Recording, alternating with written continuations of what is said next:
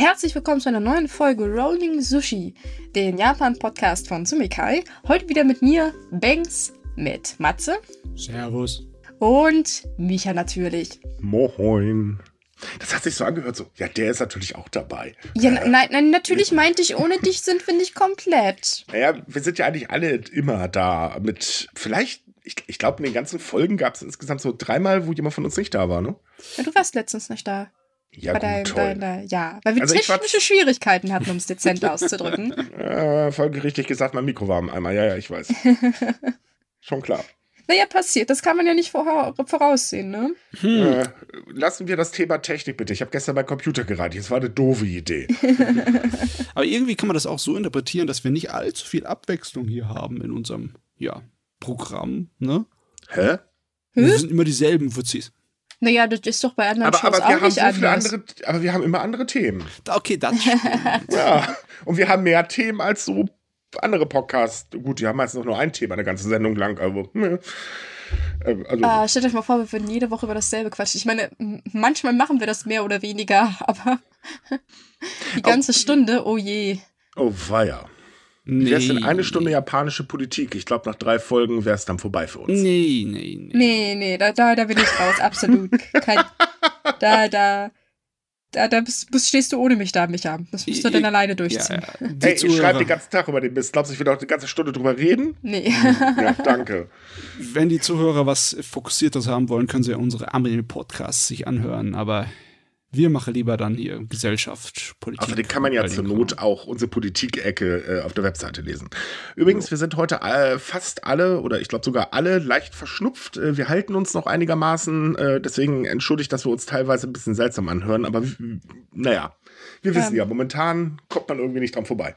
Ja, das ist gerade ganz, ganz schlimm. Ich glaube, jeder in meinem Umkreis ist irgendwie krank und ich bin auch mehr so oder weniger Last Man Standing. Ja, es macht echt Spaß, mit einer eigenen Maske in der eigenen Wohnung rumzurennen, weil die Mitbewohnerin krank ist. Yay. Aber ich muss sagen, draußen hat es super Vorteile. Das Gesicht bleibt absolut warm. Das ist wunderbar, selbst beim Fahrradfahren. Also das, das, das, das ist ein Future, das scheint noch nicht so ganz verbreitet zu sein, aber mache ich ab sofort jedes Jahr, egal ob ich erkältet bin oder nicht. So eine Masken warme haben- Nase hatte ich noch nie. Masken haben auch Vorteile, ne? Also. Definitiv. Außerdem möchte ich, äh, werde ich an der Kasse jetzt äh, auch die ganze Zeit angehustet, da finde ich eine Maske schon sehr praktisch. Hm, ja, geht. Ja. Die FFP2-Maske ist aerodynamisch. Da Also ich- gleich mal 0,2 km/h schneller. Ja, ich gebe zu, ich, ich habe noch einen ganzen Karton hier rumliegen, die, der muss ja aufgebraucht werden, ne? Jo, Ähm, Yo, let's go.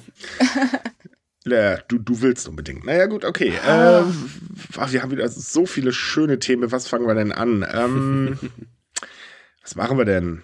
Ach, wir fangen doch einfach mal mit Politik an, ne? Ah ja, Ja. es äh, passiert halt was, ne? Ja. also, es ist mal wieder ein ne, Wunder passiert. Denn der japanische Premierminister hat versprochen, die Rolle der Frau zu stärken. Das ist jetzt übrigens der dritte, der es verspricht und ich weiß nicht, der wievielte Anlauf. Ah, ja. Ich meine, es ist ein schönes Versprechen. Ne? Ja, w- toll, aber wir wissen auch, dass die Versprechen bisher nicht viel gebracht haben. Ja. Das stimmt, aber man muss mal dabei sagen, dass diesmal das Versprechen auch so mit einem gewissen anderen Aspekt noch gekoppelt ist, nämlich der Politik des guten Premierministers. Die funktioniert nämlich nur, wenn die Frauen halt ein bisschen mehr in der Wirtschaft mitwirken. Also ist das tatsächlich in seinem eigenen Interesse, dass da so ein bisschen was passiert. Aber nur so ein bisschen. Ja, aber das Problem bei der Politik des Premierministers ist, bekanntermaßen sagt er eine Sache und macht dann zehn Minuten später was anderes. Ja, das ist wohl auch wahr. Das, das ist. Nein, also es gab ja schon verschiedene Initiativen. Auch die LDP war ja immer ganz groß dabei in den letzten Jahren. So, wir müssen mehr Frauen in die Politik und bla. Übrigens, die LDP ist die Partei, die die wenigsten Frauen zur Wahl ausstellen und äh, auch allgemein die wenigsten Frauen als Mitgliedern hat. Aber naja. Ähm, und auch so haben halt äh, alle Initiativen in den letzten Jahren überhaupt nicht gefruchtet. Also man, man sah nicht wirklich, dass sich da was richtig geändert hat. äh, von daher weiß ich nicht, was man da jetzt unbedingt so drauf geben kann. Es wird auch allgemein in der Japan, äh, also bei den Japanern so ein bisschen als, naja, es ist mal wieder heiße Luft, ne, äh, abgetan. Also glauben tut man da momentan sowieso nichts, was von der Politik kommt. Woher das jetzt nur kommt. Ich kann verstehen, dass die, dass die Leute recht pessimistisch sind. Aber es wurde ja auch gesagt, dass es ja nicht um die Stärkung der, äh, der Rolle der Frau im eigenen Land geht, sondern auch international, wobei man ja auch so ein bisschen auf das Thema Ukraine angesprochen hat. Also, dass man da auch da vielleicht weniger weggucken möchte. Aber das ist auch so breit gefächert, da weiß ich nicht, ob Japan überhaupt irgendwas machen würde in der Zukunft jetzt. No. Wahrscheinlich oh. nicht. Also, ja. Nein. Schöne Redenschwingen machen sie. Ja, Kleine da, da sind sie gut. Also es ist so, ähm, Kishida sieht es halt ähm, so, dass Frauen eine tragende Rolle in seiner neuen Form des Kapitalismus spielen. Ähm, diese neue Form des Kapitalismus besteht für ihn ja daraus, dass er halt ähm, die Armutsschere zwischen äh, Mittelstand und äh, den äh, reichen äh, paar Oberen halt verkleinern möchte. Ähm, davon redet er schon seit letztem Jahr, seitdem er äh, halt ähm, angetreten ist. Das Problem ist, es funktionierte bisher noch überhaupt nicht, weil dazu hätte es im Frühjahr Lohnerhöhungen geben müssen, und zwar gesalzene Lohnerhöhungen. Das hat jetzt nur semi gut geklappt. Und ähm, auch seine Reaktion auf die Inflation ist jetzt nicht so, dass man sagen könnte, dass er sehr bemüht ist, dass sich da irgendeine Schere ein bisschen weiter zusammenklappt. Ähm, von daher ist es halt, ja, dass, dass er so Richtung Wirtschaft denkt, ist klar, das machen ja japanische Politiker sowieso äh, im Prinzip so als Hauptaufgabe, die Wirtschaft. Aber äh, ja, was halt unterm Strich bei rauskommt, ist meistens eher minimal. Das sehen wir ja auch in anderen Themen, wie zum Beispiel die Geburtenrate äh, und so weiter. Man verspricht aber sehr viel und äh, ja.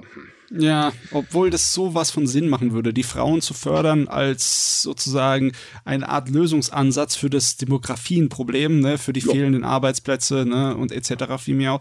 Das wäre der richtige Weg. Nur er sagt jetzt halt die schönen Versprechen, weil im Moment seine Partei und er ziemlich unten durch sind. Ne? Äh, ja, und das ändert sich auch in der in absehbarer Zeit wahrscheinlich nicht mehr. Also ähm, deswegen, es wird wahrscheinlich noch sehr viel versprochen werden, aber er muss halt auch irgendwann liefern. Und das ist halt das, was momentan stark angezweifelt wird, dass mhm. denn halt geliefert wird. Insbesondere, weil eine Sache äh, jetzt noch dazugekommen ist und da reagiert man auch nicht, also sagen wir mal so, das halbe Land sagt, okay, super, dass die andere Hälfte sagt, ach du heilige Schande. Denn ähm, Japans Regierungspartei hat beschlossen, dass man von der pazifistischen Militärpolitik abkehren wird. Und damit meinen sie speziell die Verteidigungspolitik. Ähm, da ist es ja so, Japan ist ja eher defensiv. Also sprich, ähm, bei denen in der Verfassung steht drin, sie dürfen sich halt nicht an Kampfhandlungen außer Landes be äh, beteiligen und so weiter. Und nun wurde halt beschlossen, okay, ähm, wir wollen, dass unsere Armee die Möglichkeit bekommt, feindliche Basen im Ausland anzugreifen, sofern sie eine Bedrohung für Japan darstellen. Wohlgemerkt, das ist so schwammig formuliert, dass im Prinzip, wenn das dann als Gesetz festgeschrieben ist, dürfen sie halt dann im Prinzip alles angreifen, was nicht bei drei auf dem Baum ist. ähm, das ist halt wirklich eine sehr interessante Formulierung. Ich bin gerade dabei, die zu übersetzen und äh. Ähm, und dazu kommt halt, dass man jetzt auch beschlossen hat, dass man definitiv die Verteidigung ausbauen wird und da halt wirklich ordentlich aber wirklich richtig ordentlich Milliarden reinpumpen wird. Und das Ganze soll halt durch Steuererhöhung kommen. Und gerade heute, ähm, also zum Tag unserer Aufnahme, sagte der Premierminister, das wird Steuererhöhungen in Billiardenhöhe geben, weil man das gar nicht anders finanzieren kann. Das bedeutet also, die Belastung für die Bevölkerung, die wird ordentlich ansteigen. Und ähm, das ist halt so ein Ding, gerade jetzt von solchen Steuererhöhungen zu sprechen, ist natürlich eine Glanzidee. Ja. Weil, man hat ja nicht gerade Belastung genug, denn äh, nicht umsonst ist ja zum Beispiel äh, gerade auch wieder die ähm, äh, die, die äh, Verbraucherausgaben ähm, gestiegen, anhand dessen, dass halt eben die Inflation so dermaßen angestiegen ist. Und Japan ist, steckt ja gerade erst voll drin. Also sprich, die sind ein bisschen langsamer als wir in die Inflation geraten. Dafür wird sie da wahrscheinlich ein bisschen länger als bei uns anhalten. Ja. Ich meine, man könnte ein bisschen arg zynisch sein und sagen, im Moment ist so viele Sachen, die äh, in Kritik geraten sind in der japanischen Regierung. Da hilft es, wenn man irgendwas Privates rausballert, um den Fokus ein bisschen zu streuen, ne? damit mhm. äh, andere Leute nicht so sehr die auf die dreckigen Finger gucken. Aber nee, das ist ja schon länger in, äh, ja, am Kochen gewesen, die ganze Geschichte. Ne? Ja, also genau genommen ist es ja so, ursprünglich wollte der ehemalige Premierminister Shinzo Abe, ähm, dass eben diese ähm, Friedens, also äh, die Friedensklausel aus der Verfassung ausgetragen wird, weil er wollte halt eben Japan, ähm, dass Japan militärisch aktiver wird. Dagegen gab es ja unglaublich viel Widerstand. Ähm, und als Abe dann als äh, ich sag mal, kurz bevor er zurückgetreten ist, ist er ein paar Mal dran gescheitert. Und ähm, auch als er dann wiedergekommen ist, hatte er halt einfach nicht die Chance, das wirklich durchzusetzen. Daran, das war so das Großprojekt, woran er immer wieder gescheitert ist. Und ähm, es ist halt so, dass dann eben diese Sache mit, ja gut, dann halt feindliche Basen, die auf uns zielen, so im Prinzip der Kompromiss des Ganzen ist. Zusammen eben mit mehr Ausgaben für eben die Mil äh, für das Militär. Und das sind wirklich wahnsinnig viele Ausgaben, weil wir reden hier so von knapp äh, 40 Billionen Yen. Das ist also wirklich schon ordentlich. Das ist ein gefährlicher Kompromiss, weil der ist so schwammig, dass er im Endeffekt auch gegen die Verfassung verstoßen könnte, weil die Verfassung verbietet ja jegliche Form von Angriffskrieg. Ne? Genau genommen verstößt es auch gegen die Verfassung. Ja. Aber dann sagt man sich halt, nee, nee, nee, nee, wir werden das noch so formulieren, dass das halt äh, ist nicht dagegen. eine Ausnahme. Ja, genau, es ist eine Ausnahme. Deswegen halt auch unbedingt dieses feindliche Basen, die auf uns zielen. Äh, ja. Ja, das ist, das ist halt sehr breit. Nach dem Standard, dann müssten, glaube ich, so sämtliche Standorte von China schon mal praktisch als potenzielles Angriffsziel gelten, weil die halt da sind. Naja, das, das Ding ist erstens, wie wir das herausfinden und zum Zweiten wird es wahrscheinlich dann so aus einigen Ecken der Ländern zu hören sein, ähm, hör mal, du hast das gerade so eingestellt, das, das zeigt gerade Richtung Japan, dreh das noch um drei Grad, sonst haben die Japaner gleich an der Tür. Ja, ja. Ich meine, wir hatten schon mal so eine Situation vor einigen Jahren, wo Raketen irgendwie ungünstig in gewisse Richtungen gezeigt haben und da war mhm. großes Terra, Terra. Äh, funktioniert nicht gut, würde ich sagen. So, als Fazit. Nein. So, und jetzt, weil wir ja gerade über 40 Billionen Yen gesprochen haben, reden wir doch jetzt gleich mal äh, für den Nachtragshaushalt, ähm, der nämlich für die Inflationsbekämpfung genutzt werden soll. Der wurde letzte Woche auch beschlossen. Und da hat man die Höhe von 28,92 Billionen Yen, das sind so 204 Milliarden Euro, verabschiedet, um eben, ja, das äh, Wirtschaftspaket auf den Weg zu schicken, was da geplant ist. Das enthält dann auch sowas wie eine Strompreisbremse und auch sowas wie eine Gaspreisbremse. Äh, man will versuchen, den Benzinpreis weiterhin irgendwie einigermaßen stabil zu halten und so weiter und so fort. Ähm, das Ding ist halt, dieses Paket also man merkt, Verteidigung ist wichtiger, da wird gleich ein bisschen mehr investiert, wobei, gut, in der Verteidigung ist es innerhalb von fünf Jahren, hier ist es innerhalb von ein paar Monaten. Ähm, das ganze Problem ist halt, dass äh, ganz viele Experten sagen, Leute, was ihr da macht, ist eine schöne Idee, aber ihr könnt auch einen heißen Stein hinlegen und einen Tropfen draufhämmern. Das hat denselben Effekt. Es ja. ist tatsächlich nur ein Tropfen auf einen heißen Stein, denn ähm, alleine durch die Strompreisbremse sparen Haushalte gerade mal 5000 Yen innerhalb, äh, also zwischen Januar und September. Das sind so 35, 33 äh, ähm, Euro. Ähm, das ist nicht wirklich viel. Naja, ich meine, Kleinvieh macht auch Mist, aber in dem Fall ist das, glaube ich, wirklich nicht ganz so durchdacht. Richtig. Hinzu kommt halt eben, dass wieder etwas vergessen wurde und das nennt sich Sozialhilfeempfänger. Ah, der Klassiker. Richtig, aber dazu kommen wir gleich noch. Da haben wir nämlich gleich noch ein Thema, wo wir wahrscheinlich gleich alle unsere Hände vom Kopf schlagen.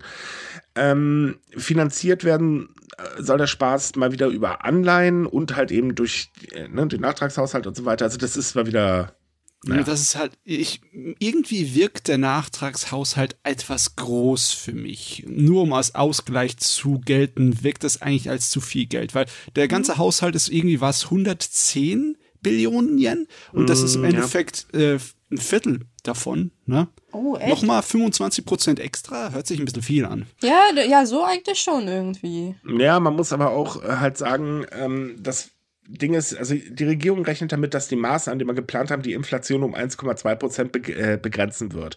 Das mhm. Problem ist halt, die Kerninflation im Oktober lag schon bei 3,6 Prozent gegenüber dem Vorjahr.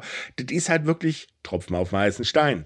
Ähm, und ja, es ist wahnsinnig viel und äh, der Staatsverschuldung wird das jetzt auch nicht unbedingt gerade gut tun, aber naja, ich meine, japanische Politiker sind bekannt dafür. Sie nehmen viel Geld in die Hand und schmeißen es gerne raus. Ich meine, wir haben das ja schon gesehen mit dem Paket für ähm, Corona. Mhm. Erstens wurde die Hälfte dafür irgendwie für absolut sinnloses Zeug ausgegeben und ein anderer Teil davon, der wurde überhaupt nicht ausgegeben. Und das Geld lag jetzt zuletzt, wenn ich mich recht erinnere, einfach nur rum und man wusste irgendwie nicht so recht, was man damit machen sollte. Du ja. erinnerst richtig. Aber die, die japanischen Politiker sind echt fest in dem Glauben, dass eine Geldspritze einfach das Einzige ist, was sie brauchen, weil der Rest von Japan, Gesellschaft und Wirtschaft, die funktioniert halt regenerativ als Motor, ne? Solange man nur dagegen tritt, dann fängt er wieder an zu starten und abzugehen. Das Problem ist, man muss auch den Ölfilter wechseln, ne? Und das Öl austauschen und etc. Viel auch und Dichtungen daran ändern nur dagegen hauen mit immer größeren Hammern, ne, damit er wieder neu startet und neu abgeht, da, irgendwann reicht das nicht mehr. Ja.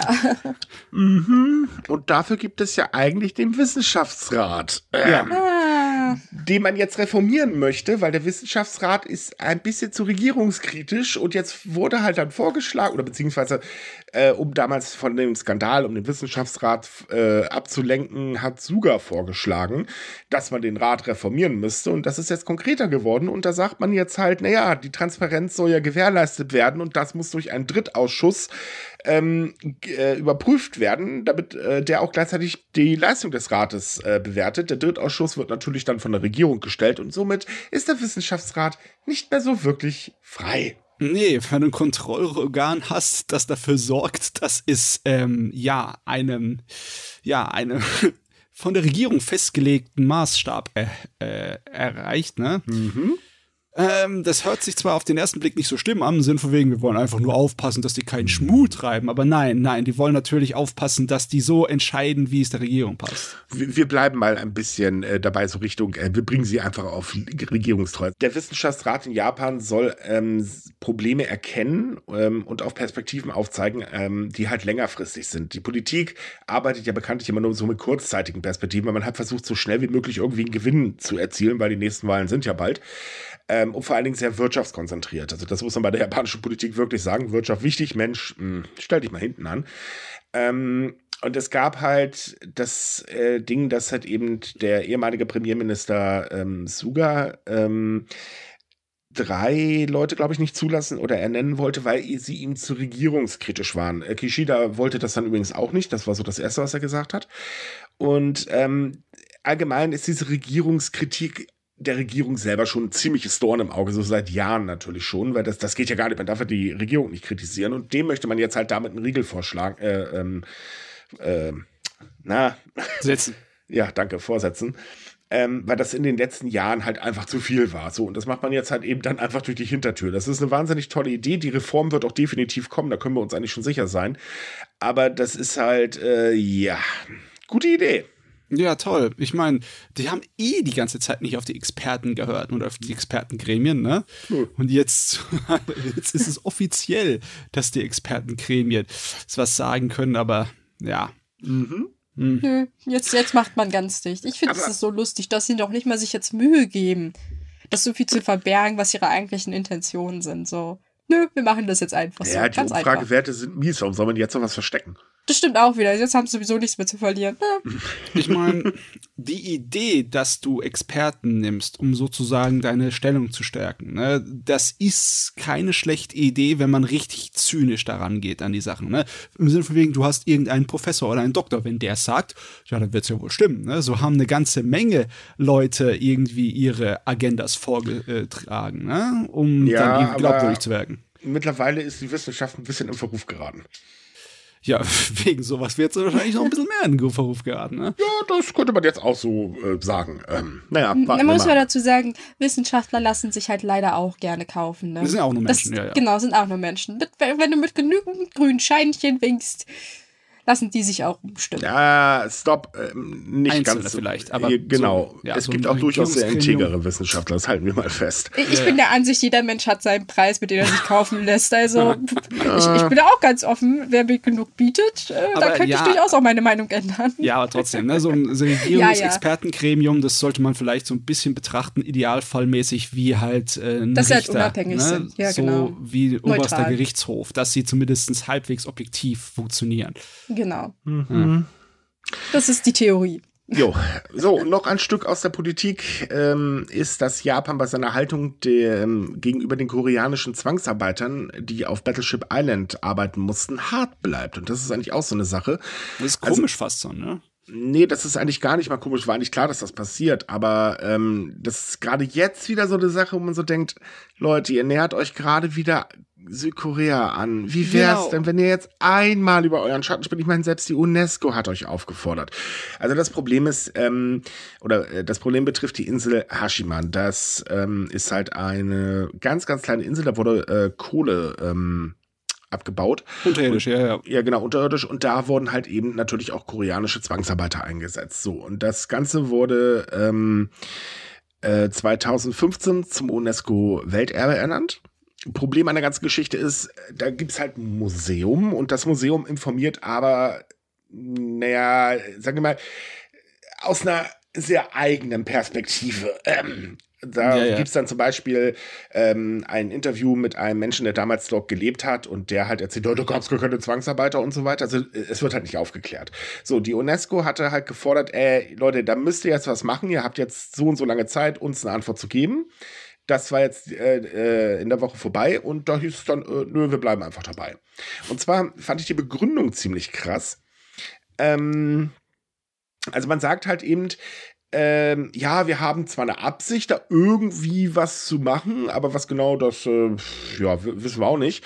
Und ein Sprecher des Kabinettssekretariats erklärte, dass die Maßnahmen zur Mobilisierung der Arbeitskräfte während des Zweiten Weltkriegs alle japanischen Staatsbürger betrafen, einschließlich der auf der koreanischen Halbinsel lebenden Menschen.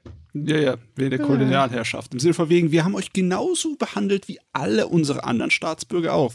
Was natürlich, äh, ja, auf dem Papier steht, aber in Wirklichkeit nicht gestimmt hat. Mhm.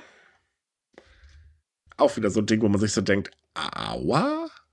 Ja, und auch wenn ihr wirklich äh, alle gleich behandelt hätte, habt ihr so trotzdem beschissen behandelt im Zweiten Weltkrieg. Also das ändert nichts daran. So, ein Thema, was mich diese Woche wirklich sprachlos gemacht hat. Ähm, wenn man in Japan Sozialhilfe bekommt, ist man bekanntlich sehr weit außen vor. Also ähm, es passiert öfters, dass Bedürftige, vor allen Dingen übrigens in Tokio, was auch gerade bemängelt wird, ähm, dass Bedürftige gezwungen werden, in äh, sogenannten kostenlosen oder kostengünstigen Unterkünften unterzukommen. Auch wenn sie übrigens nicht obdachlos sind, das ist das Beste an der ganzen Geschichte. Ähm, das sollte eigentlich ein bisschen so ablaufen, okay, wir haben hier eine äh, Institution, da könnt ihr hingehen, da habt ihr dann euer Privatzimmerchen und fertig. Das steht auf dem Papier, weil wir gerade schon dabei sind. In der Praxis sagen allerdings äh, Bürgerinitiativen, Leute, schaut euch das mal an, das sind teilweise zehn Bettzimmer, das sind die schlimmsten Umstände der Welt, da geht man gar nicht. Dementsprechend hat, äh, haben Bürgerinitiativen jetzt Tokio auch aufgefordert, erstens mehr zu tun und zweitens diese Praxis unbedingt abzuschaffen. Aber was noch viel, ähm, äh, ja, was heißt schlimmer ist, ich weiß nicht, ob es schlimmer ist, aber es ist auf jeden Fall works. Also man denkt sich ja eigentlich, wenn ich in der Sozialhilfe feststecke, ähm, würde ich gerne viel dafür tun, da auch wieder rauszukommen. Jedenfalls denken einige Menschen so, nicht alle, weiß ich. So. Hm. Das Ding ist, eigentlich sollte man das fördern, weil das ist doch praktisch. Ne? Man hilft jemandem dabei, sich aus, dass er sich aus der Sozialhilfe rausarbeitet. Ja, aber nicht in Japan. Nein, denn in Japan gibt es seit 1963 ein Gesetz, das besagt, wenn du Sozialhilfe bekommst, darfst du nicht studieren gehen. Und äh, jetzt ist es so, dass ähm, das äh, zuständige Ministerium ein Gremium eingesetzt hat und das Gremium hat sich dann die ganze Sozialhilfe mal angeguckt, hat auch Vorschläge zur Veränderung gemacht, aber genau diese Regel will man beibehalten. Ja, Hm. es, es macht keinerlei Sinn, weil wenn du Sozialhilfeempfänger hast, dann willst du, dass die davon wegkommen, damit deine Kosten senken und die einen Job bekommen, damit sie äh, Steuern einzahlen, damit deine Einnahmen steigen. Es ist wirtschaftlich intelligent, ja? Ja, und jetzt kommt nämlich das äh, Schöne. Ähm, also das Gesetz wurde zu einer Zeit ähm, äh, erschaffen, wo halt eben Studieren noch nicht wirklich so angesagt war oder beziehungsweise nicht gang und gäbe. Das hat sich ja mittlerweile geändert. Also Ja, ja. es ist ja so, im Prinzip ohne Studium äh, bist du nicht allzu viel wert. Auf dem. Arbeitsmarkt, ui. Ja, auf dem Arbeitsmarkt verdammt schwierig. Ähm, dementsprechend ist es natürlich gar nicht so gut. Also Studieren schon gang und gäbe. Mm, ja, wenn man aber nicht studieren darf, ist das schon ein bisschen blöder. Denn trotz allem sagt das Ministerium, ja, sollen sie halt direkt in den Arbeitsmarkt rein. Was soll's? Ja, das kann man natürlich machen. Ist aber eine ganz blöde Idee. Ja, es ist besonders dämlich, wenn du halt dann mit Ach und Krach versuchst, dein, äh, ja, deine Unterhaltskosten zu decken als Student durch äh, Nebenjobs, aber dann aus irgendeinem Grunde, ne, aus irgendeinen wirtschaftlichen Gründen, wie jetzt äh, Krisensituationen, äh, da deinen Job verlierst oder keinen Job finden kannst, dann auf einmal darfst du nicht weiter studieren. Nicht, weil du es dir nicht leisten kannst, sondern vom Gesetz her. Ja, hinzu kommt halt auch, dass die Leute, die nicht studiert haben, auch gesellschaftlich äh, mittlerweile ganz schön ähm, weit unten stehen. Und ähm, das ist halt auch so eine Sache, die ist natürlich alles andere als gut. Man sagt aber konsequent, okay, ähm, es gibt halt andere Möglichkeiten, die soll man doch gefälligst ähm, äh, in Anspruch nehmen, wie zum Beispiel äh, Stipendien. Problem an der Geschichte ist, und das sagt die Japan Federation of Bar Association, äh, das ist ja schön, dass es Stipendien gibt, aber das äh, ist nicht automatisch eine äh, Garantie, dass man tatsächlich eine Universität besuchen kann, Schrägstrich darf. Tatsächlich lehnen auch sehr viele Universitäten mittlerweile Stipendiaten ab. Ne, darf auch nicht vergessen, es gibt sehr viele private Universitäten in Japan. Ne? Yep. Das ist nicht exakt dasselbe. Da kommst du nicht so weit mit Stipendien, beziehungsweise ist viel eingeschränkter, wenn überhaupt möglich ist. Deswegen, ja. Hm, hm, hm. Und es ist auch in Japan noch immer so, dass der Name der Universität extrem viel zielt. Deine Noten interessiert uns eigentlich nicht wirklich. Deine Doktorarbeit, wen juckt's? Was für eine Schule hast du besucht? Ne? Das guckt wer erstmal drauf als Du Arbeit. warst auf der Uni Tokio, ist sowieso alles egal, komm rein. Ja, ja. Ja, so ungefähr läuft Also man, ähm, da, da gab es von Arte eine interessante Doku drüber. Da hat man dann gesehen, ähm, also die Uni in Tokio hat äh, bekannt gegeben, wer halt da studieren darf. Und äh, da, da, also hast du äh, innerhalb von ein paar Minuten oder drei Kameraschwenks wirklich die gesamte Bandbreite vom menschlichen Jubel bis hin zu der absoluten Tragödie gesehen. Das war heftig. Also, wow. Äh, aber ja, so läuft das da ungefähr ab. Und ähm, äh, ist halt dann nicht so toll, wenn man sagt, ja, pff, Sozialhilfe, ah, ne, geh, geh, geh schuften, hier komm, weg.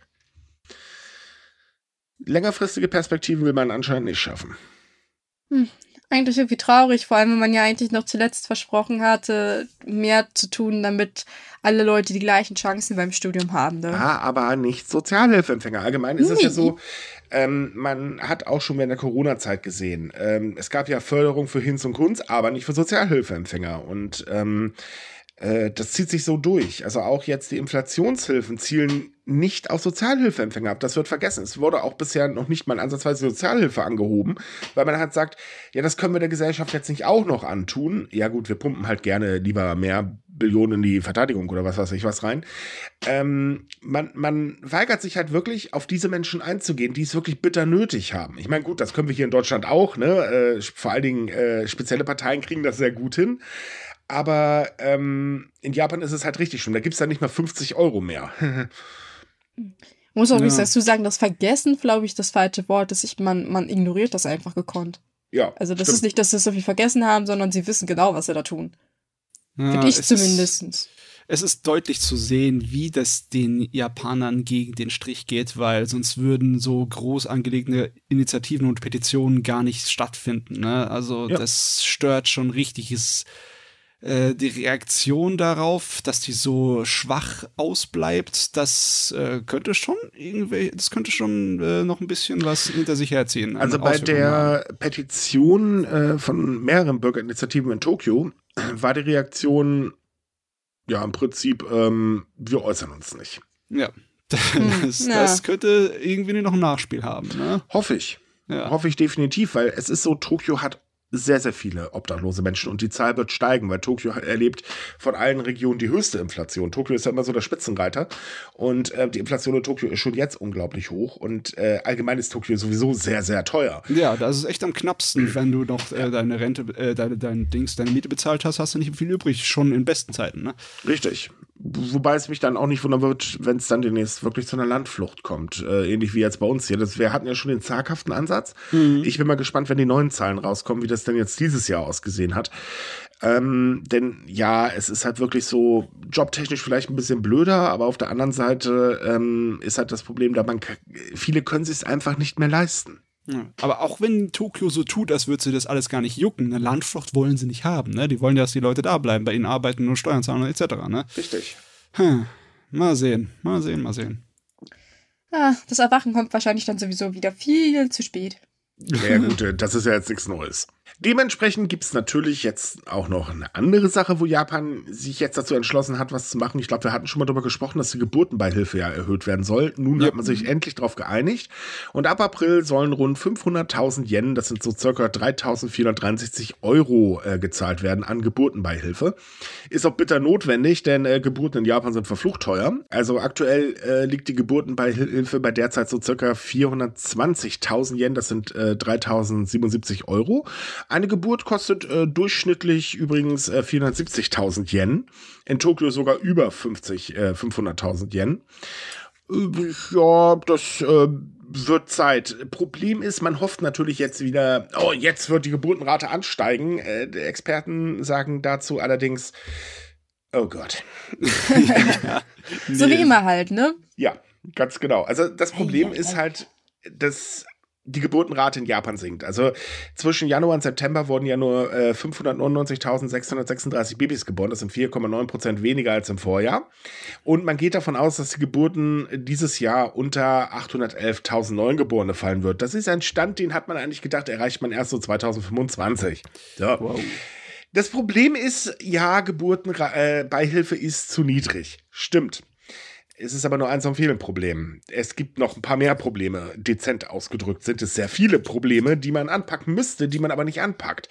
Man hat halt versprochen, ja, komm, wir machen mehr für ähm, die Förderung, äh, also sprich, dass ähm, Eltern genug Geld haben, um ihr Kind halt in den Kindergarten zu stecken. Ja, das klappt jetzt auch nicht so ganz so toll, weil das Problem ist, es fehlt halt am Personal. Na, wer hätte das erwartet? Ähm, und auf der anderen Seite ist halt das andere Problem, naja, Kinder kosten nun mal Geld und das muss halt auch bezahlt werden. Dafür reicht das aber aktuell von vorne bis hinten nicht, weil Japan erlebt ja seit Jahren ein sehr stagnierendes Lohnwachstum. Das ist ja wirklich minimal. Ähm, und das wird übrigens auch im Frühjahr wahrscheinlich nicht wirklich doll ausfallen. Ähm, also wie sollen sich das Familien leisten? Weil ein Kind bedeutet für viele äh, tatsächlich erstmal, oh, Abstieg in die Armut. Und dann kommt noch eine Sache hinzu, wo man sich ja auch nicht so wirklich einig wird. Das ist die Sache mit dem alleinigen Sorgerecht.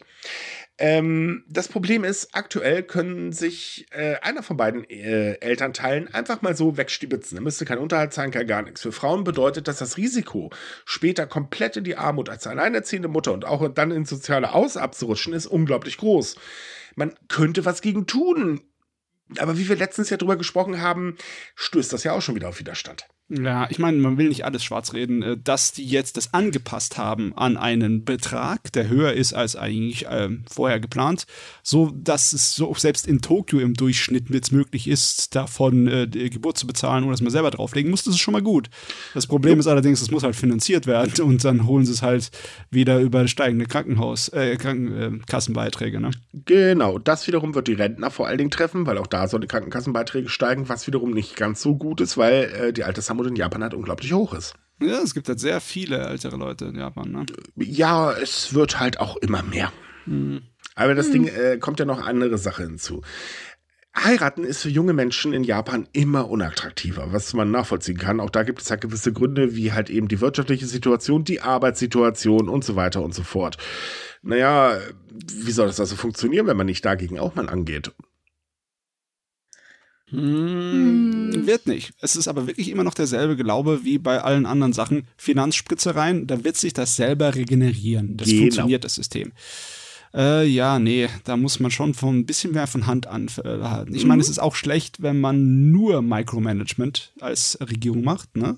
Das wissen wir auch, das kennen wir von der Welt und von selber. Aber ähm, aber ja, hier, das ist zu sehr Heinz auf. Das ist einfach nur äh, verantwortungslos fast schon zu sagen, äh, wir putten mehr Geld rein, da wird sich das schon irgendwie drehen. Ja, passt. Na, sie beschmeißen die Leute halt mit Geld und sagen, so löst eure Probleme selbst. Ja, das ist halt das Problem. Die japanische Politik schmeißt sehr gerne Geld raus, aber befasst sich halt mit vielen Themen, die nichts mit der Wirtschaft zu tun haben, leider nur sehr oberflächlich. Oder beziehungsweise auch die durchaus was mit der Wirtschaft zu tun haben, weil irgendwann brauchen sie mal Arbeiter und dann sind keine mehr da. Aber das ist ja dann für die nächste Generation, da kann die sich ja drum kümmern, ne? Genau, so macht man das heutzutage nun mal. Ganz genau. Weil, weil als Politiker habe ich meine Schäfchen im Trockenen. Hm. Ja, da kann es dir egal sein, ne? Das äh, kann man so ausdrücken, ja. Aber ich frage mich manchmal, ne, wenn äh, die ganzen, die größte Teil der Politik im Moment auf die äh, Stimmen, auf die Wahlstimmen von vielen älteren Leuten äh, so ein bisschen sich verlassen muss, ne, wenn sie dann die Kosten für die älteren Leute hochhauen, ne, wie hier bei den Krankenkassenbeiträgen ob sich das nicht äh, direkt negativ auf sie auswirkt, auf eine Art und Weise, die sie eigentlich nicht haben wollen. Ne? Ja, das ist so ein Phänomen, muss man ganz ehrlich sagen. Ähm, die LDP kann auch im Prinzip mit weniger Stimmen eine Wahl locker gewinnen und die wird es dann auch nicht schwieriger haben zu regieren oder so. Ähm, das ist ja in Japan sowieso dieses Besondere, die, äh, um die LDP da kommst du halt nicht drum rum, das, das wird nicht funktionieren. Die sind halt irgendwie äh, omnipräsent. Ähm, von daher weiß man halt eben, egal was wir durchdrücken, es wird funktionieren und dann kann man sich halt später wieder mit irgendwelchen Geschenken dahinsetzen und sagen, hier komm, wir machen ja was für euch. So kurz vor der Wahl, das kennen wir ja hier in Deutschland auch. Außer ähm, kommt das Szenario, dass die LDP sich tatsächlich aufspaltet. Oh, das wäre was. Ich glaube, das Szenario werden wir nicht erleben. Nein, das glaube ich jetzt weniger. Aber es ist ja im Prinzip genauso wie hier. Vergleichen wir das mal momentan mit der Opposition. Also speziell mit der CDU und CSU. Ich meine, die labern wirklich Bullshit an, äh, von Anfang bis Ende. Da kommen populistische Aussagen ohne Ende, da wird gelogen, was das Zeug hält und so weiter und so fort. Und wirklich Ideen, wie man was ändern kann, haben sie auch nicht, Hauptsache kritisieren. Trotz allem steigen gerade die CDU aktuell in der Wählergunst. Warum auch immer. Hm, weil man sieht halt, okay, es läuft scheiße, naja, gut, nehmen wir halt die wieder. So, nach dem Motto als wenn es da nicht scheiße laufen würde, weil eine Partei ohne Ideen hilft uns auch nicht viel weiter. Ähm, in Japan ist es halt so, ähm, die LDP ist im Prinzip gar nicht mehr wegzudenken. Ich glaube, die haben sich mittlerweile schon dran gewöhnt. Und dazu kommt noch, dass ja auch die ähm, ähm, Politverdrossenheit so unglaublich groß ist, dass eh nur ein ganz kleiner Teil ähm, wählen geht. Also wer jetzt halt sagt, naja gut, ich finde das nicht toll, was die LDP macht, der geht da nicht und wählt die Opposition. Nö, äh, wobei die Opposition auch sehr stark in der Kritik steht. Die gehen einfach nicht wählen. Ja, das ist halt der Fehler, weißt du, wenn du deine Regierung nicht ändern möchtest, also was heißt nicht ändern möchtest, nicht umkramen möchtest, dann musst du sie beeinflussen durch Druck. Und wenn du nicht willst, gibst du keinen Druck auf sie aus. Ja, nur das, das Grundproblem ist halt, man traut wirklich niemanden anders zu, Regierungsverantwortung zu übernehmen. Ähm, kann ich bei dieser Opposition verstehen, weil erstens, sie ist unglaublich still und zum anderen, ähm, naja, wenn sie sich immer nur auf die Knochen stürzt, äh, aber nicht versucht mal wirklich nach Knochen zu graben, um das mal so bildlich darzustellen, da kann man sie auch nicht wirklich ernst nehmen. Und da steckt ja noch immer in den Knochen drin dieses Missmanagement, äh, damals als Fukushima ähm, äh, und der Supergau passiert ist. Da war ja nicht die LDP an der Macht. Und das wird ja auch der Nachfolgepartei der damaligen Regierungspartei extrem nachgetragen. Ja, so, ja. dazu kommt, man ist total zerstritten und, und, und, und, und. Also genau genommen hat Japan eigentlich keine funktionierende Opposition. Nee, ist, nee, die einzige Chance ist halt die LDP, die auf längere Sicht hin umzuerziehen, ein bisschen. Aber Richtig. wenn du und dazu willst, kommt, dann kannst du das nicht machen. Richtig, ja, und dazu kommt halt, es binden sich immer mehr Parteien an die LDP. Also die Komaiko äh, ist ja schon an der LDP gebunden als Junior-Koalitionspartner. Äh, warum auch immer. Ähm, jetzt kommt, ich, ich weiß nicht mehr, welche das war. Äh, ich glaube, die. Ah, ich weiß nicht mehr, wie die heißt, aber ähm, eine andere Partei hat halt auch gesagt, okay, ehe wir jetzt ganz in die Versenkung verschwinden, dann binden wir uns lieber auch an die LDP. Das heißt, es könnte bald eine Dreierkonstellation geben, aber trotz allem haben halt eben die Koalitionsparteien gar nicht so großen Einfluss ähm, äh, auf die LDP, weil die einfach schlicht und ergreifend zu groß ist. Hm. Das stimmt schon, aber trotzdem fallen sie immer wieder mit gewissen Aussagen auf und das meine ich im, ähm, im Positiven. Weil sie sind teilweise nicht so radikal in ihrer Denkweise wie die LDP. Manchmal schon, aber sie haben halt auch, dadurch, dass sie ja nur praktisch Anhängsel sind, können sie mit ihren Aussagen auch so ein bisschen freier agieren. Ja, gut, das stimmt, aber so wirklich was bei rauskommt, tut er in der Regel auch nicht. Nö, aber es ist zumindest, weil, weil Mats ja meinte, vielleicht müsste man die LDP einfach nur ein bisschen mehr beeinflussen, in die richtige Richtung zu gehen und Zumindest ist ein gewisser Druck da, auch wenn also, er klein ist. Eine, eine äh, Beeinflussung könnte kommen, tatsächlich, ähm, oder könnte von selbst kommen, wenn tatsächlich die Abe-Fraktion innerhalb der LDP zerbricht. Weil das ist ja aktuell die größte äh, Fraktion immer noch, aber ohne Abe ist sie halt nur ein zahnloser Tiger, oder, nee, ich ein kopfloser Tiger, das hört sich jetzt irgendwie hart an. Ähm, und äh, die hat halt unglaublich großen Einfluss. Und als Abe da war, hat ja im Prinzip diese Fraktion wirklich den Weg der LDP bestimmt. Und da ist jetzt momentan gerade so, dass es erstmal interne Machtkämpfe gibt ähm, innerhalb der Fraktion. Man ist sich auch nicht ganz grün und ähm, vor allem sind viele, viele, viele Mitglieder stinkig, weil sie halt sagen, naja, toll, wir sind jetzt hier in der LDP, wir sind zwar noch recht jung, aber wir haben überhaupt keine Aussichten auf irgendwelche gute Posten, weil immer nur die Älteren vorgezogen werden. Da findet momentan so ein bisschen Anzeichen einer kleinen Revolution statt. Und sollte diese Fraktion zerbrechen, dann könnte es tatsächlich äh, dazu führen, dass ähm, die Ausrichtung der LDP sich ganz klein wenig zumindest dreht. Ja, ich habe auch noch ein kleines bisschen Hoffnung auf den Druck von unten, ne, vom Volk. Obwohl ich weiß, dass die Japaner in sowas nicht besonders gut sind. Es ist immer schön mhm. zu sehen, wenn die Umfragewerte in den Keller donnern für etwas, wo es verdient hat. Oder wenn Petitionen eingehen in großen Maßen für eine Sache, die halt wichtig ist, obwohl die Regierung sie ignoriert. Da muss immer wieder weiter was kommen. Und irgendwie habe ich auch das Gefühl, dass wir im Laufe der letzten Jahre öfters mal was gesehen haben, das äh, etwas größer war als in der Vergangenheit. Ne? Also es ist nicht so, dass die Japaner schlafen würden. Die sind schon wach, was das angeht. Bloß nicht so laut. Das ist das Problem. Bloß ja. so laut, ja, wie gesagt, Politverdrossenheit. Ähm, wobei mhm. auch da mittlerweile, man, man merkt schon, dass ähm, es da auch langsam immer mehr kleine Funken gibt, die sich dann äh, auch langsam zusammensammeln und dann hoffentlich irgendwann ein Feuer ergeben. Ähm, es wird auch nicht mehr einfach alles so hingenommen. Ja, ja. Also auch da merkt man so langsam, dass sich was ändert.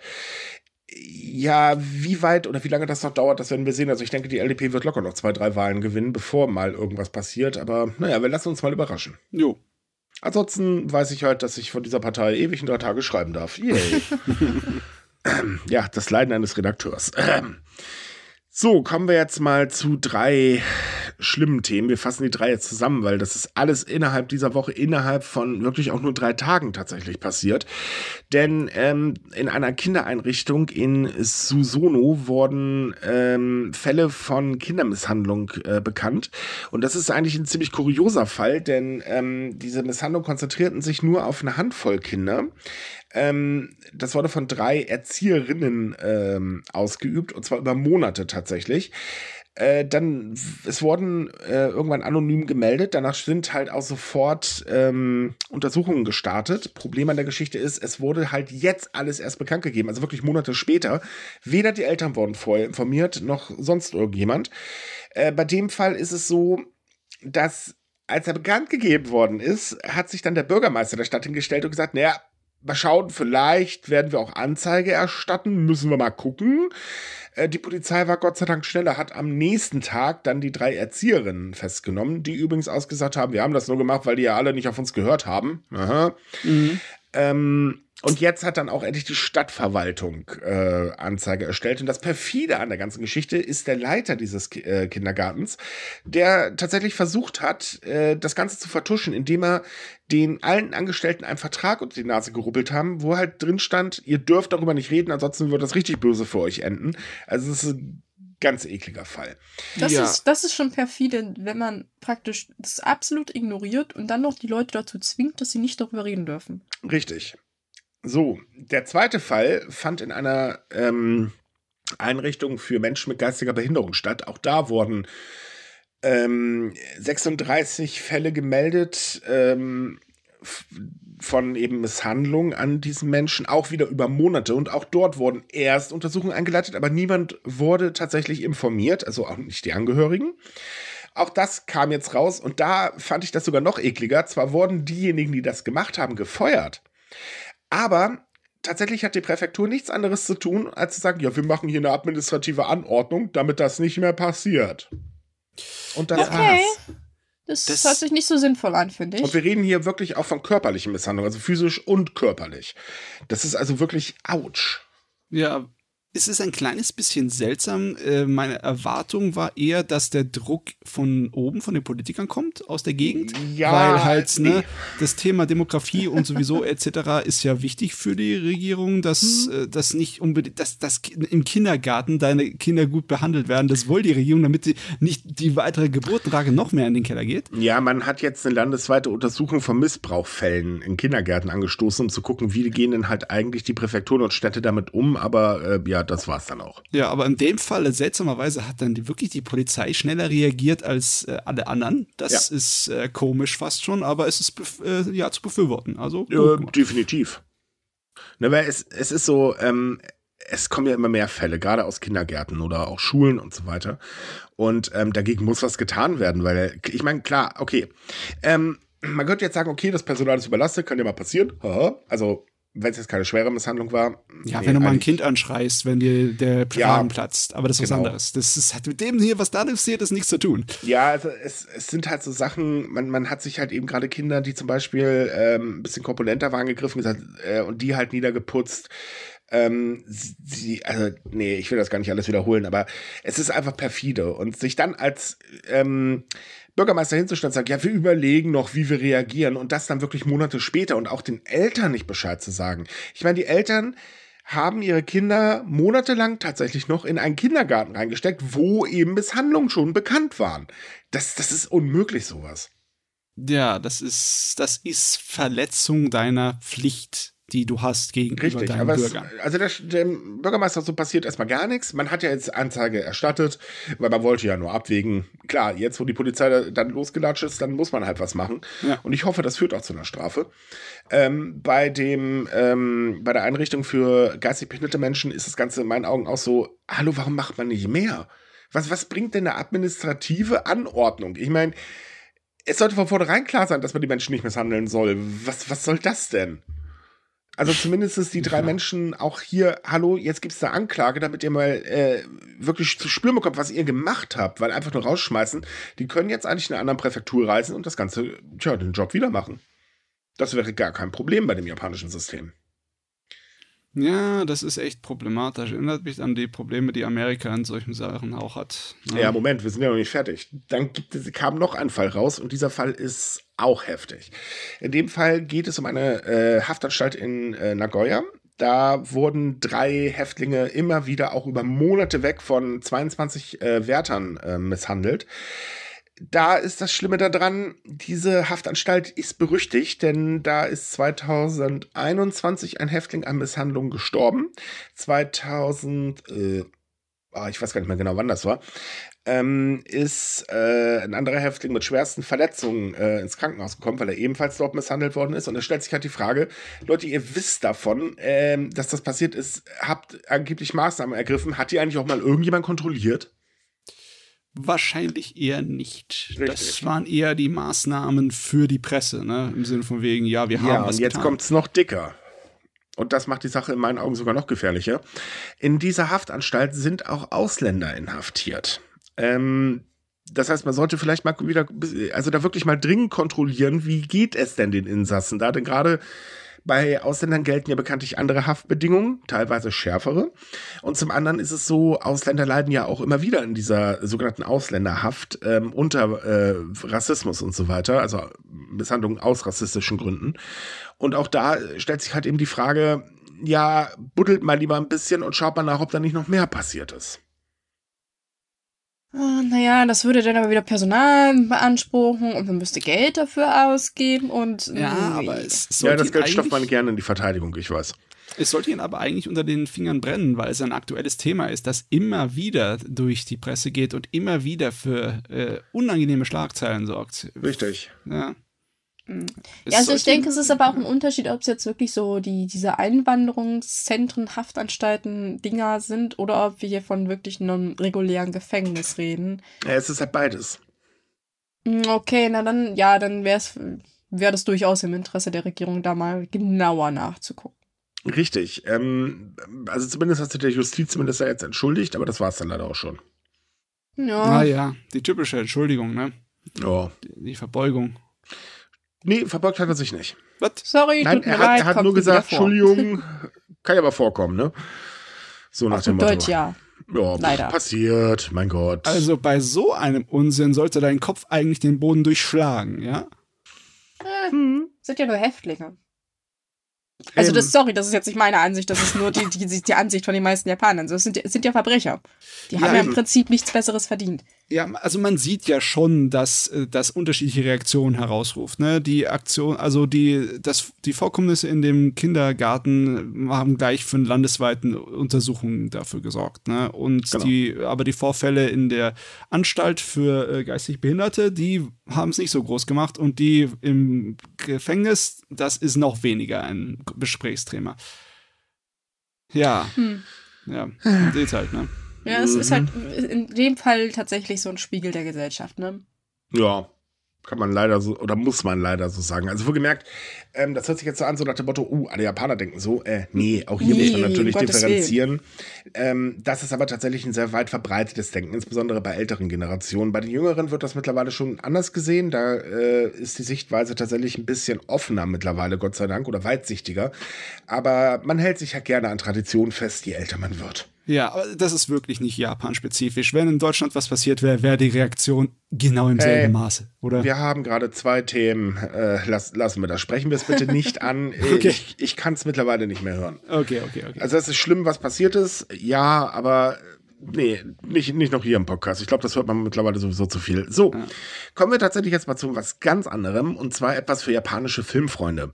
Oh. Denn die Japan Foundation hat ein kostenloses Streaming-Programm gestartet, das äh, demnächst weltweit verfügbar sein soll und das nennt sich JFF Plus Independent Cinema. Ähm, aktuell besteht das Angebot aus zwölf unabhängigen japanischen Filmen plus Zusatzmaterial und man möchte damit halt den japanischen Film fördern, denn in Japan werden tatsächlich durchschnittlich viele Filme produziert. Also im 2021 kamen so rund 490 japanische Filme äh, auf den Markt, aber es schaffen halt kaum welche davon ins Ausland. Was ich auf der einen Seite verstehen kann, auf der anderen Seite aber auch schade finde. Ja, das ist echt eine coole Idee, dass du so eine Art von Mediathek für solche kleineren Produktionen dann äh, bereitstellst ich wünschte, Deutschland hätte eine größere Filmlandschaft, ne, und würde auch sowas machen. Aber ja, ja, aber nicht zur Zeit. Bitte nee, nicht. nicht Deutsche Zeit. Filme sind naja. teilweise so schreck, äh, teilweise nicht alle, aber die meisten davon, die kannst du echt alle in die Tonne treten. Ja, ich, ich sag mal so, ich versuche mal herauszufinden, woran das liegt, aber ich kann deutsche Filme meistens schon in den ersten Sekunden erkennen. Aufgrund, weiß ich nicht, Schnitt, Kamerabild, ich habe ich hab keine Ahnung. Kamerabild. Aber ich, es, es, ist, ist komisch. Es ist ja, merkwürdig es ist, irgendwie. Nee, ne? es ist tatsächlich das Kamerabild. Ähm, ich weiß nicht warum, aber äh, kann, ja, ich, ich muss es nicht verstehen, aber es ist grundsätzlich immer das Bild, was abgeliefert wird. Vielleicht, ich, ja. vielleicht liegt es daran, dass wir nicht so viele Filmakademien in Deutschland haben. Ich glaube, wir haben drei. Die eine in Ludwigsburg, die eine in, in München und dann noch eine. Und das war's dann. Ich glaube, so nein, viele äh, es liegt auch an der, Nein, es liegt auch an der Filmförderung äh, tatsächlich. Ja. Jedenfalls so, wie ich das dann mitbekommen habe. Man pocht halt immer drauf, dass das alles so standardschemenhaft ist. Man sich immer gerne ein und dann kommt immer der gleiche Brei bei raus. Ja, es gibt ein paar, äh, soll immer pädagogisch wertvoll sein, hat man das Gefühl. Und so, das muss so halt nicht jeder Film so sein. Nö, definitiv nicht. Ich weiß, ich kennt jemand von euch den Film Nobody? Oh, ich glaube äh. nicht. Das ist ein so sinnloser Film, dass er schon wieder so richtig gut ist, auch wenn er totaler Quatsch ist, aber egal. ähm, nein, es, es, ist halt so, äh, ja, der deutsche Film ist halt so eine Sache. Es gab ein paar wirklich gute Filme. Ich will jetzt mal so den ersten Teil von Fuck You Goethe zum Beispiel äh, raufheben. Der war gar nicht mal so schlecht. Ist, der, der, der ist wirklich gut produziert, ja. Ja, ist auch ein guter Schauspieler. Oder ja, also es sind gute Schauspieler dabei, aber ich, ich, weiß jetzt nicht, wie der Hauptdarsteller heißt, aber der ist zum Elias Beispiel. Elias Mbarek. Ah, danke. Also er ist zum Beispiel sehr gut, finde ich. Gott, dass ich das mal mit deutschen Film sage, Hilfe. aber ansonsten muss ich ganz ehrlich sagen, äh, aber ich bin auch jemand, ich kann auch mit Tatort nichts anfangen, aber egal. Na, mhm. jedenfalls äh, zurück dazu. Ähm, es ist halt so, japanische Filme mh, sind im Aus oder werden von vielen im Ausland als anstrengend betrachtet. Jetzt mal von Anime-Manga ein bisschen ab, äh, von Anime ab, ähm, weil die eigentlich eine sehr normale Erzählstruktur haben, aber ansonsten sind japanische Filme manchmal sehr schwierig erzählt und das ist schwierig mitzuhalten. Es gibt aber auch wirklich Perlen, wie zum Beispiel äh, 100 Yen Store, ein super Film. Ähm, aber den kennt halt kaum einer. Ich glaube, Kase hat den damals nach Deutschland gebracht, war aber wahrscheinlich mal wieder im Flop. Schade eigentlich, war echt gut. Ähm, und so geht es halt sehr vielen Filmen tatsächlich. Ähm, und das soll sich jetzt halt mal ein bisschen ändern. Man möchte da halt mal ein bisschen für Aufmerksamkeit sorgen. Ja, das ist gut, weil sonst hast du eigentlich nur die Chancen bei bestimmten Events, ne? bei so mhm. Filmabenden, die von äh, Gruppen in Deutschland, äh, von japanisch-deutschen Gruppen äh, da. Ja, aber auch da spielt halt zum, ähm, Anime eine immer größere Rolle. Es gibt ja zum Beispiel A of Japan, das ist das äh, Filmfestival in ähm, Düsseldorf oder natürlich ganz, ganz große Nippon Connection. Ich meine, die sind ja, ja. wirklich, äh, die kommst ja gar nicht vorbei, wenn du japanischer Filmfan bist. Ähm, und da findet man auch wirklich sehr schöne Auswahl, das muss man ganz ehrlich sagen. Aber ja, dann hört es eigentlich auch schon auf. Es gibt dann halt äh, mal wieder hier so im, im japanischen Kulturinstitut in Köln immer Filmabende. Da spielt Manga mittlerweile, äh, Anime mittlerweile aber auch eine ganz, ganz große Rolle. Ja. Und ähm, es ist allgemein immer so, man denkt so, japanischer Film, oh, Anime. Nee, es gibt halt auch Realfilme, die wirklich richtig gut sind. Ja, ich finde es halt immer schade, wenn man irgendwie von Klassikern hört, also aus Sicht von Japan natürlich, dass das Klassiker sind. Und man will irgendwie die gerne auch gucken, wenn man denkt sich so, wow, irgendwelche berühmten Leute haben darüber gesprochen. Zum Beispiel, äh, gutes Beispiel, Hideo Kojima ist ja ein riesen Filmfan und der hat auch manchmal Filme, wo ich mir denke, wow, die würde ich voll gerne gucken. Und du hast ja. aber null Chance, weil äh, die wurden noch nicht ja. mal übersetzt mit Untertiteln. Und dann sitzt du auch mal ein bisschen betröppelt da und denkst so, wow, in Japan ist das ein Klassiker. Oder mhm. ein sehr berühmter Film. Und du hast als äh, Europäer null Chance, den zu gucken. Deswegen finde ich das Projekt wahnsinnig cool, weil ähm, ja, Japan hat viele kleine Perlen, auch sehr skurrile Perlen natürlich. Aber das, das denke ich, bin gespannt, wie sich das entwickelt. Eben. Ähm, wir haben den Artikel, äh, über, also über das wir gerade reden, haben wir natürlich als Artikel auf sumika.com. Wir verlinken euch den Artikel, da findet ihr dann nämlich auch ähm, einen Link zur Webseite des JFF Plus. Schaut es euch an, ist wirklich sehr zu empfehlen. Jo. Äh, startet ab 15. Dezember. Ui. Aber wo wir gerade bei Filmen sind, wir haben da noch so ein anderes Thema mit Filmchen. Uh. Schieß los. Also ja, ähm, Ach, wir haben zwar jetzt gerade natürlich ähm, über Klassiker gesprochen, aber es gibt natürlich auch eine ganz andere Industrie in Japan, nämlich die der Pornofilmchen. Die Oh. blüht nämlich immer noch ziemlich gut. Na gut, ein bisschen nach, hat sie nachgenommen, äh, nachgelassen. Mhm. Aber DVDs in der Hinsicht verkaufen sich immer noch wie geschnitten Brot. Deswegen hat sich eine Kette für Secondhand-Sachen was Besonderes einfallen lassen, nämlich wenn man seine äh, heißgeliebte Sammlung entsorgen möchte, aber möglichst unauffällig, bieten sie einen besonderen Service an, dass man die Sachen doch ganz dezent und unauffällig zu ihnen hinschicken kann, beziehungsweise man ähm, ja, lässt sie abholen. Man kriegt das Geld dann praktisch auch nur per Konto ausgezahlt. Man hat keine Verhandlungen an der Kasse und das Ganze läuft ab, ohne dass man sich dabei sehen muss. Das nehmen natürlich vor allem ältere Herren in Anspruch, die ihre Bude aufräumen oder ja ins Altenheim ziehen und gesagt haben, ja, das brauchen sie jetzt nicht mehr. Deswegen, ja, ich find's ganz lustig. Das muss ja keiner wissen. Ja, ich meine, muss ja keiner wissen, oder? Äh, wow. So. Ich meine, Pornografie gehört halt dazu, ne? Ja, aber trotzdem, das muss ich, ich meine, wenn ich meine normale DVD-Sammlung entsorgen würde, würde ich das ja auch nicht groß rum, rumposaunen, oder? Das würde ich auch Na. einfach in eine Box packen. Ja, wobei, wenn du da eine ganz normale DVD-Sammlung oder Blu-ray-Sammlung äh, ähm, verhökern willst, ich glaube, da kannst du auch eBay Kleinanzeigen nehmen. Das würde ich bei Pornos jetzt nicht unbedingt machen. es kommt Ja. drauf an, auf eBay Kleinanzeigen kannst du zum Beispiel keine ähm, ab 18 Sachen verkaufen. Weder Oh, Games noch nicht? Film darfst du nicht. Mhm. Keine Ahnung. Weil es keinen Altersnachweis dafür gibt, deswegen darfst du das nicht. Ah, okay. Ja, musste ich selber schon mal feststellen. Hatte mich gewundert, warum die eine Anzeige immer gesperrt wurde. Ist wirklich auch interessant, das japanische äh, Secondhand-Gerät. Ne? Das Gebrauchtwaren sind in Japan ziemlich groß teilweise. Die Ja. haben solche gigantischen ja. Läden. Das ist ja fantastisch, da durchzugehen. Das ist wie eine ganze Bibliothek. Also nur so als Tipp, wenn ein Anime-Manga-Fan mal nach Japan fährt, rennt nicht automatisch in die ganz großen Schickimicki-Häuser, wo es alles neu äh, zu kaufen gibt. Nee, schaut euch tatsächlich auch mal die Secondhand-Läden an. Da findet ihr wahre Goldschätze. Aber wirklich. Ich habe mein meistes das. Zeugs aus Gebrauchtwaren. Erstens das und zweitens, deren Standard für Secondhand ist so over the top. ja. Also Oh du ja. kriegst Sachen, die sind neuwertig und dann kriegst du noch Rabatt, weil, weiß ich nicht, vielleicht so ein kleiner Staubkorn irgendwo drauf ist. Was bei uns neuwertig ist, weißt du, das kann aussehen, als wenn der Hund drauf rumgekaut hat. Neuwertig heißt in Japan halt wirklich neuwertig. Also die Qualität ist. Ähm, übrigens, äh, da ein kleiner Hinweis: Es gibt ähm, immer äh, Akiba-Auktionen oder wie sie äh, sich nennen. Ich muss. Akihabara-Auktion, glaube ich, ja. Ja, irgendwie so haben wir auch bei uns auf der Webseite. Ähm, die finden regelmäßig statt. Da könnt ihr auch hier aus Deutschland tatsächlich mitbieten. Das ist sehr empfehlenswert, äh, gerade für Anime-Manga-Fans. Mhm, Die haben ganz besondere Sachen teilweise, aber ist halt ein bisschen kostspieliger, ist halt nicht Mhm. Ja, aber das sind in dem dann, Sinne. ja, aber das sind Sachen, äh, da muss man ganz ehrlich sagen, das sind wirklich teilweise sehr, sehr krasse Sammlerstücke drunter. Also wo man Ja. dann auch wirklich so denkt, wow, weil sowas bekommst du ansonsten nirgends. Das ist wohl wahr, das ist wohl wahr. Ja, deswegen, ähm, auch das verlinken wir euch mal. Ähm, Schaut euch mal an, das können wir wirklich sehr empfehlen. Hm. Ich habe zwar noch nie da gewonnen, aber naja, ich habe zumindest mal mitgemacht. Naja, macht, macht ja auch so ein bisschen Spaß, mal so ein bisschen da zu pokern. Richtig. Aber um zurück auf das Thema mit der Kette zu kommen. Nicht nur Herrschaften ab dem Alter von 65 Jahren sind große Kunden, nein, tatsächlich auch etwa Ehefrauen im selben Alter oder Kinder von den erwachsenen Personen, die halt den Nachlass verwalten und dann diese kleinen, doch etwas dreckigen Geheimnisse gefunden haben und auch versuchen, die möglichst unauffällig zu beseitigen. Ja, unauffällig ist das Wichtige. Ne? Wenn du in Mhm. einen Erwachsenenladen in Japan gehst und irgendwas kaufst, dann gehst du raus mit einer schwarzen Plastiktüte, die komplett schwarz ist. Da ist kein Schriftzug drauf, kein gar nichts, da kann man nicht durchgucken. Das ist einfach nur komplett schwarz. Was natürlich dafür sorgt, dass jeder erkennt, wo du warst, in welchem Laden. Ich wollte gerade sagen, mm, unauffällig. Das ist wie in Deutschland mit den Papiertüten, ne? So, Mhm. immer wenn du jemanden mit einer Papiertüte siehst, weißt du auch, wo er war. ja, oder halt in Amerika, wenn es zum Alkohol geht. Ne? Ja, ja, genau. ja, genau. ja.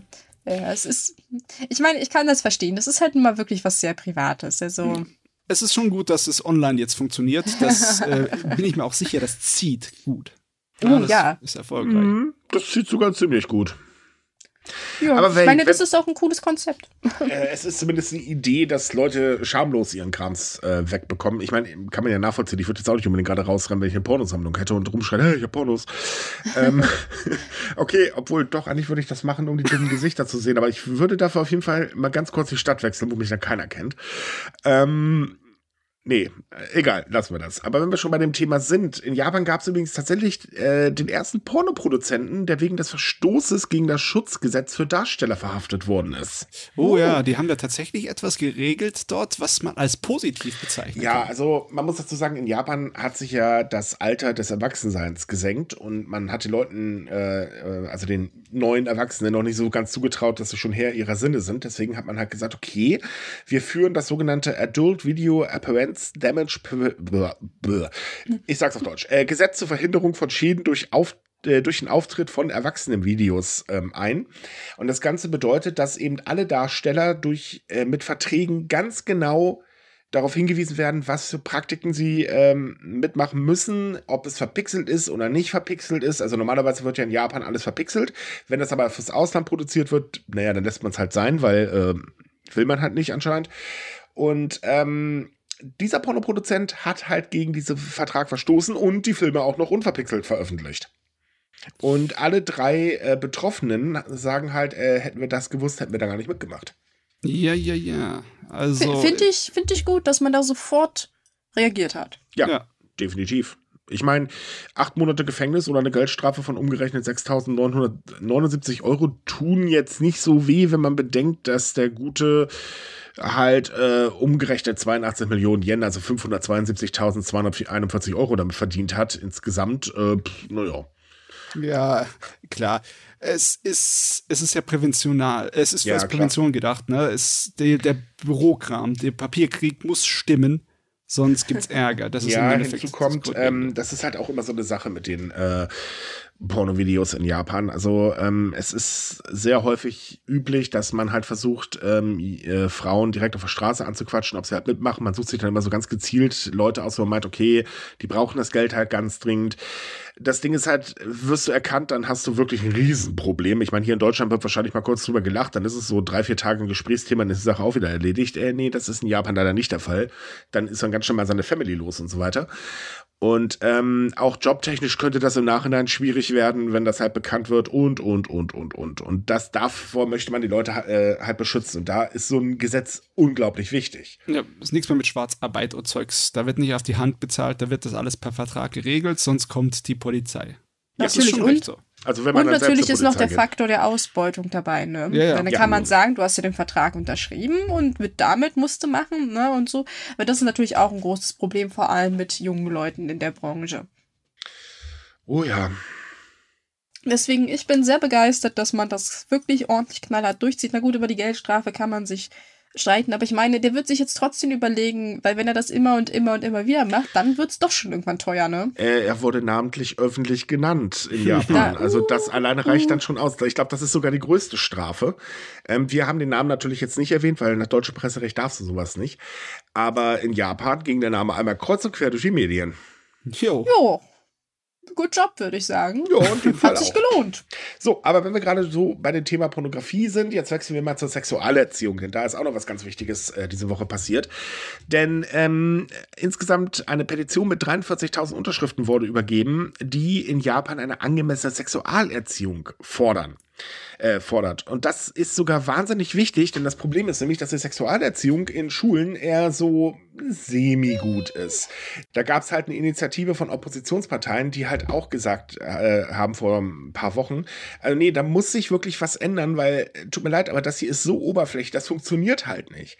Ähm, wir haben natürlich auch wieder auf Facebook lustige Kommentare bekommen, wie zum Beispiel, nee, wieso in der Schule, das müssen die Eltern zu Hause machen. Das Problem ist, man redet halt nicht so gerne über äh, sexuelle äh, oder sexuelle Dinge.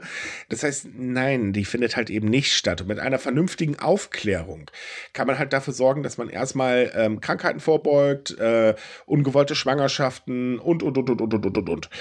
Äh, ist also tatsächlich sehr wichtig. Und ähm, jetzt wird halt das Bildungsministerium dazu aufgefordert, endlich zu reagieren. Und ich Ja. meine, 43.000 Unterschriften, das sind nicht wenig. Nö, das ist, das ist ein Stück. Das ist äh, ordentlich. Das zeigt aber auch, dass, obwohl das Thema so an sich jetzt nicht in der Öffentlichkeit oft diskutiert wird, dass es trotzdem ein öffentliches Interesse gibt. Ja. ja. Aber es ist auch ein riesengroßer toter Winkel, dass in dem Pflichtschulzeit, ne, bis zu Ende der neunten Klasse, dass es im Endeffekt so gut wie gar kein großes Thema ist. Das ist ja, echt schlimm. Ablauf also, einer Schwangerschaft wird halt gelehrt, aber Verhütung und so weiter steht erst ab der neunten Klasse auf dem Zettel. Das ist das Hirnrissig, ne? Erst ab der ja, Oberschule. Bei uns haben sie es dann in der fünften Klasse angefangen, gell? Ja, vor allem, wenn man mal überlegt, dass die Zahl der Abtreibungen bei den 10- bis 19-Jährigen laut äh, übrigens Ministerium Gesundheit für Arbeit und Soziales im Jahr 2020 bei über 10.000 lag. Das ist krass. Das ja. ist ordentlich, ja. Im Vergleich ja. zu anderen Ländern ist das bedenklich. Ja, Vor allem, weil es ja auch angestiegen ist jetzt über die Pandemie, ne? Ja. Das zusätzlich noch. Es ist wirklich heftig. Ja, eine Baustelle, die kennen wir. Schön, Richtig. dass die Japaner die auch kennen. ja, juhu. So, kommen wir noch zu einem letzten Thema. Das geht jetzt ganz schnell. Äh, das betrifft vor allen Dingen auch die Touristen, äh, denn ähm, Japan arbeitet seit längerem, oder die nationale Polizeibehörde in Japan arbeitet seit längerem an ein Online-Fundbüro. Die Idee wurde Ende äh, 2020 mal angesprochen und seitdem wird halt darüber bearbeitet, weil die Fundbüros in Japan einfach gnadenlos überlastet sind. Äh, kein Wunder, wenn so viele Touristen kommen, haben auch Touristen gerne mal den Hang, Sachen versehentlich irgendwo liegen zu lassen. Also, ne, ich meine, was da an Handys kleben bleibt, Hammer. ja, und jetzt sagt man halt eben, okay, jetzt ähm, wollen wir halt ein Online-Fundbüro machen. Äh, zum einen soll das landesweit funktionieren, denn es gibt zwar Online-Fundbüros, aber jede Polizeipräfektur äh, hat im Prinzip so sein eigenes System und die sind nicht wirklich kompatibel. Ähm, und das möchte man jetzt ändern. Das hat einmal natürlich für die Menschen in Japan natürlich einen gewaltigen Vorteil, aber halt eben auch für die Menschen aus dem Ausland, weil sie halt dort dann eben ebenfalls online gucken können. Und ein, der Testbetrieb, der soll jetzt im nächsten Steuerjahr beginnen. Das Steuerjahr beginnt im März, äh, Ende März. Hm. So, hm. und dann will man halt gucken, wo muss man noch optimieren und so weiter. Und bis 2027 soll es dann komplett laufen. Ui, das ist ein spätes Datum. Also wenn da irgendjemand sich eine Geschäftsidee noch einfallen lassen möchte, dann könnte er sagen, ich baue mir eine Software, die einfach alle örtlichen Dinger durchsucht ne, und verkauft die. Äh, Problem eine ganz, ja, da, da gibt es ein Problem. Ähm, das Ganze funktioniert momentan eher so per Zettel und Stift. Ach so. Ah, der Klassiker natürlich, natürlich. Warum haben wir auch was anderes gedacht, nicht wahr? Matze? Ja, und das Zettel- und Stiftprinzip soll halt auch abgeschafft werden. Wahrscheinlich wird dann gefaxt. Ja. okay, deswegen dauert es auch so lange, bis das dann eingeführt wird. Hey, Mein, mein. Nein, das ist, es ist halt auch so, dass dann eben auch jede Polizeistation tatsächlich äh, solche Meldungen aufnehmen soll. Aktuell ist es so, für die Online-Datenbanken äh, kann man nur in bestimmten Städten, das geht nämlich tatsächlich nur in Tokio, Hokkaido und in äh, sieben andere Präfekturen, Präfekturen, ähm, da kann man halt tatsächlich übers Internet an die Polizei äh, Suchanfragen äh, oder, oder, Meldungen ähm, übermitteln. Alle anderen, da geht es halt eben nicht. Und das soll sich jetzt halt ändern und dadurch beschleunigt man den Vorgang halt auch gewaltig. Und wenn man bedenkt, dass im vergangenen Jahr ohne Touristen 17 Millionen Gegenstände bei der Polizei abgegeben worden ist und 3,5 Millionen Meldungen über verlorene Gegenstände äh, gemacht worden sind, ähm, kann man sich ja vorstellen, wenn der Tourismus wieder ansteigt, äh, wie stark die Meldungen sich dann wieder steigern werden. Gott, ist das eine Menge Zeugs. Jo. ja, die Japaner sind einfach zu ehrlich. Sie sollten öfter mal was mitgehen lassen. Ach, die fahren zu gerne Achterbahn, da fällt halt viel aus der Tasche. Meine Güte, bin ich mal gut im Klischee rumschmeißen. Ne? Haha. Heieiei. So, liebe Leute, damit sind wir durch für heute. Wie immer, wir hoffen, es hat euch gefallen. Wenn ja, dann wäre es cool, wenn ihr uns äh, liken würdet, weiterempfehlen würdet oder wie auch immer. Ähm, ansonsten wünschen wir euch eine schöne Woche, einen schönen, ich glaube, vierten Advent haben wir jetzt demnächst. Ähm, macht euch eine schöne Zeit, werdet nicht krank. Bis denn dann. Tschüss. Tschüss.